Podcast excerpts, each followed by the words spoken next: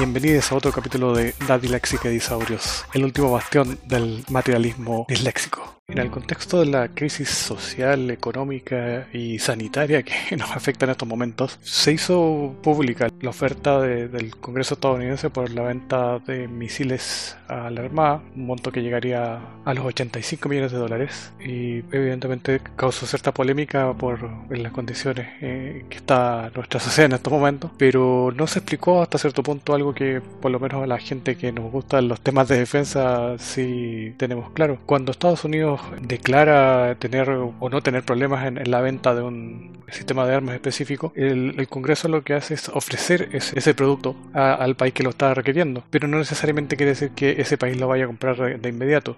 Ejemplos hay muchísimos. El año pasado Argentina también eh, recibió la autorización para comprar eh, blindados, no se compró ninguno, pero la autorización ya estaba, es una suerte de aprobación de, un posible negocio, no, no, estamos obligados a comprar algo específicamente porque Estados Unidos lo, diga. Pero estos misiles, que son misiles antiaéreos de gran alcance, en este caso estamos hablando de los SM-2 o Standard Missile 2, están ligados a la, compra de dos fragatas a la Armada Australiana que, llegaron el año pasado, también causando polémica, que por esas cosas la vida también son los dos vectores anteriores más importantes a nivel regional. No hay ninguna armada en estos momentos en, en, el, en el barrio que tenga esos sistemas. Y evidentemente, si las fragatas son la pistola, los misiles son en las balas, que tienen un alcance enorme y que evidentemente le, dan un poderío indiscutible a estas dos unidades. En su momento se criticó mucho el, hecho que hayan llegado y que la Armada haya comprado esos navíos, más que nada porque estábamos en, plena crisis social. Pero nuevamente no se explicó en, los medios que eh, este contrato estaba ligado a cláusulas que por lo general se ocupan bastante en el, en el mercado de la defensa. Si un país no cumple eh, una, una compra de, esta magnitud, por lo general tiene que pagar una multa que puede llegar a, decenas de millones de dólares. Y en ese sentido, si Chile se hubiese echado para atrás en, en la compra de, estos navíos, aparte de, de, sentar un mal precedente con, con una armada con la que tenemos una amistad de años y desafíos comunes en el contexto del Pacífico Sur, además habría sido también un, un problema a nivel diplomático y obviamente el, económico, porque teníamos que haber desembolsado una,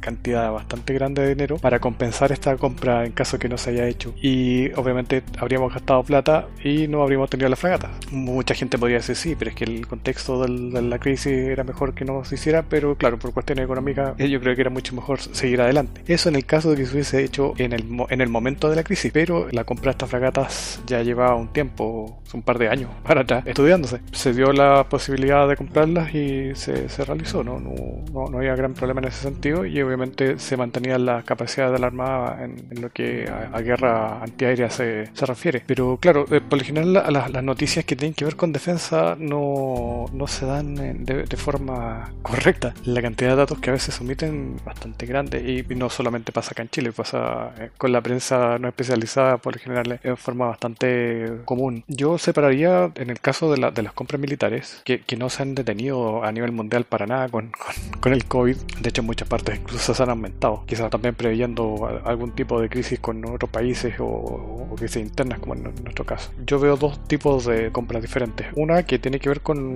en este caso, la Armada, que compró un par de barcos, y la, la Fuerza Aérea, que, que, hace poco realizó la compra de alrededor de cuatro aviones Super Tucano, que yo los veo dentro de, de compras que son netamente militares, son sistemas de armas. Y la separaría de las compras que ha hecho hasta el momento, por ejemplo, Carabineros, que dentro de, las ramas de la defensa y, de orden son las que más han comprado equipos. Evidentemente, lo, que está comprando Carabineros en estos momentos son equipos antidisturbios y más que nada centrados al control interno y yo creo que, que, ahí sí uno puede entrar a criticar un montón porque es claro lo que están tratando de hacer. Más que nada se han eh, adquirido las aguas. Al principio fue un modelo turco y después se compraron los enormes eh, Rosenbauer 8x8 que uno ve una foto de estos bichos y son prácticamente de una película de ciencia ficción apocalíptica. Son unos, unos vehículos enormes. Y también se han comprado algunos vehículos blindados, quizás como los que se han visto en la la, en las protestas, salvo que lo que se estaba ocupando hace años ya, incluso también, se, incluso se compraron para la región de la En su momento, pero no dieron buenos resultados por calidad, son los Mahindra Marksman, que es un SUV Mahindra con blindaje añadido, pero los mismos carabineros tuvieron un montón de problemas con este vehículo porque no, no cumplía con un requerimiento mínimo de uso.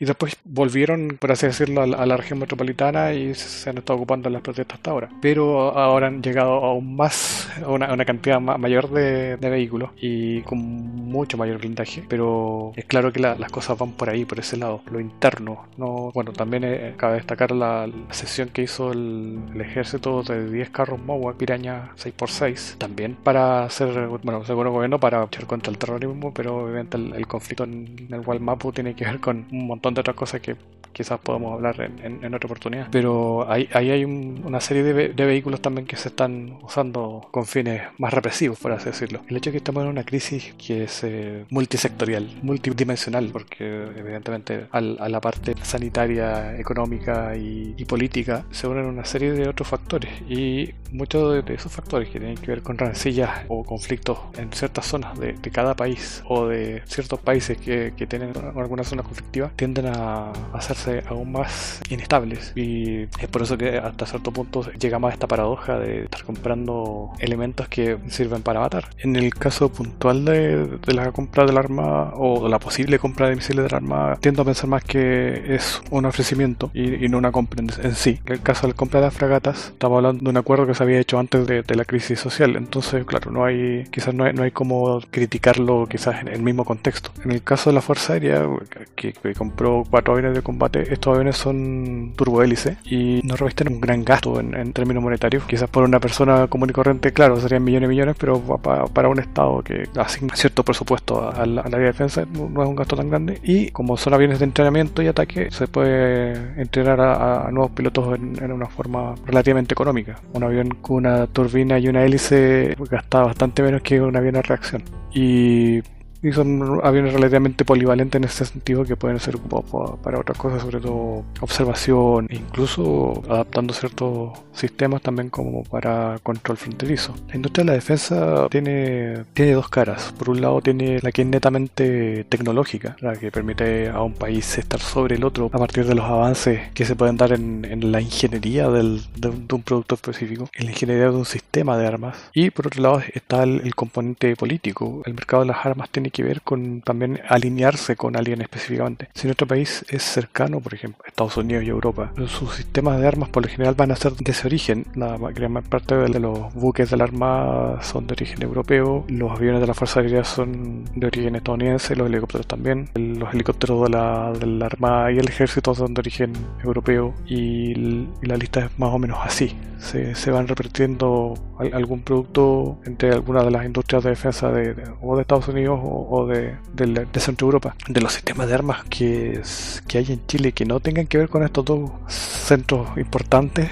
Quizás el, más destacable es Israel, que, que, nos ha vendido sobre todo misiles antitanques y, y fusiles para el ejército y algunos otros sistemas electrónicos para la armada y misiles antiaéreos para la Fuerza Aérea. Es uno de los grandes proveedores, de hecho, para nuestras Fuerzas Armadas. Pero también están inscritos en, todo lo que tiene que ver con, con Occidente. Esta, esta, división bastante líquida, por así decirlo, de, de, lo que es Occidente y lo que no es. Muchas veces incluso se llega a hablar de Japón y Corea del Sur como países cercanos a Occidente, pese a que son del, Oriente más extremo. Y se deja de lado a los países africanos e incluso a Sudamérica de, este Occidente, que por lo general es más, más que nada una forma de decir países desarrollados. Pero otros países, como por ejemplo Venezuela, que es un caso quizás icónico a esta altura, una vez que ya empezó a tener problemas con Estados Unidos, cambió sus proveedores y muchos de sus sistemas o son rusos o son chinos, porque evidentemente la política tiene mucho que ver con quién compra y quién vende. Y muchas veces estos sistemas son cerrados. No llegar y,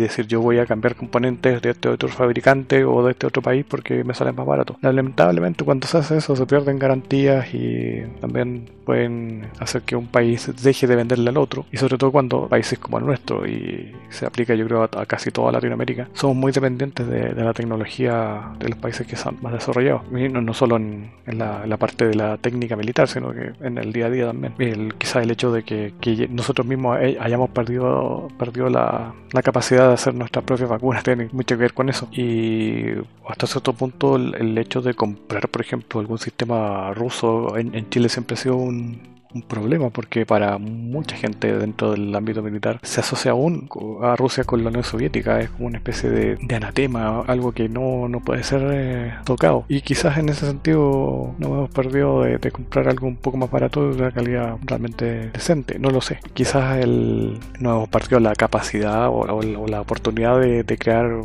algo en conjunto con otro país. Pero claro, por lo general tenemos esa dependencia a, a productos que tienen una buena calidad, pero obviamente que tienen que ver con con alinearse con un proyecto común a una serie de países o, de sociedades a las que por lo general tenemos más afinidad. Lamentablemente en el comercio y en el, mercado de las armas mundiales eh, se da eh, esa particularidad. Quizás que es, lo, la antítesis de, lo que se está viendo, por ejemplo, con las vacunas, donde todos los países están comprándole vacunas a, todos los que están produciendo en ese sentido. Las Fuerzas Armadas son parte integral del Estado la función que cumplen en todos los países es la de la defensa eh, contra agentes externos. Y en ese sentido no hay mucho que, que pensar o repensar.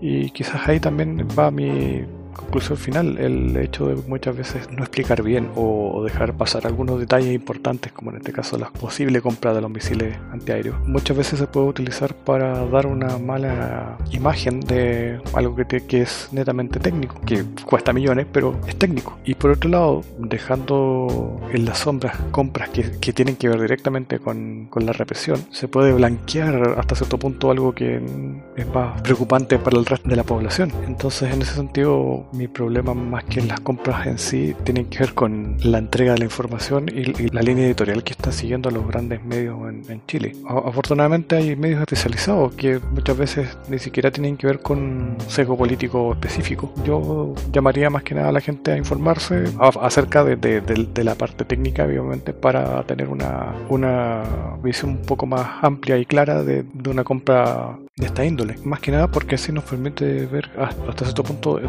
para qué se van a utilizar o, en qué se está gastando el dinero. Para mí el, el, ejemplo paradigmático en, lo que se refiere a compras militares es Suiza, donde cada vez que hay la necesidad de renovar un equipo importante o, hacer una compra de, un monto más o menos grande, se llama referéndum. Y obviamente la gente se, se informa y se les da la, información como para llegar a una decisión bien informada. Y en el caso de los suizos, puede ser, por ejemplo, la, última compra de aviones de combate también se, dio una lista y la gente podía votar porque, porque a bien les, les, podía convenir más. Y no solo tenía que ver con el precio, sino también, obviamente, las características técnicas y obviamente también con, con el país a, productor con el que se iban a, terminar aliando. Muchas veces el, el hecho de, de, hacer esto en, quizás en, a puerta cerrada dispara las, las desconfianzas en, en el público general, pero no necesariamente debieran ser eh, algo malo o bueno. Es solamente un gasto en, en un ítem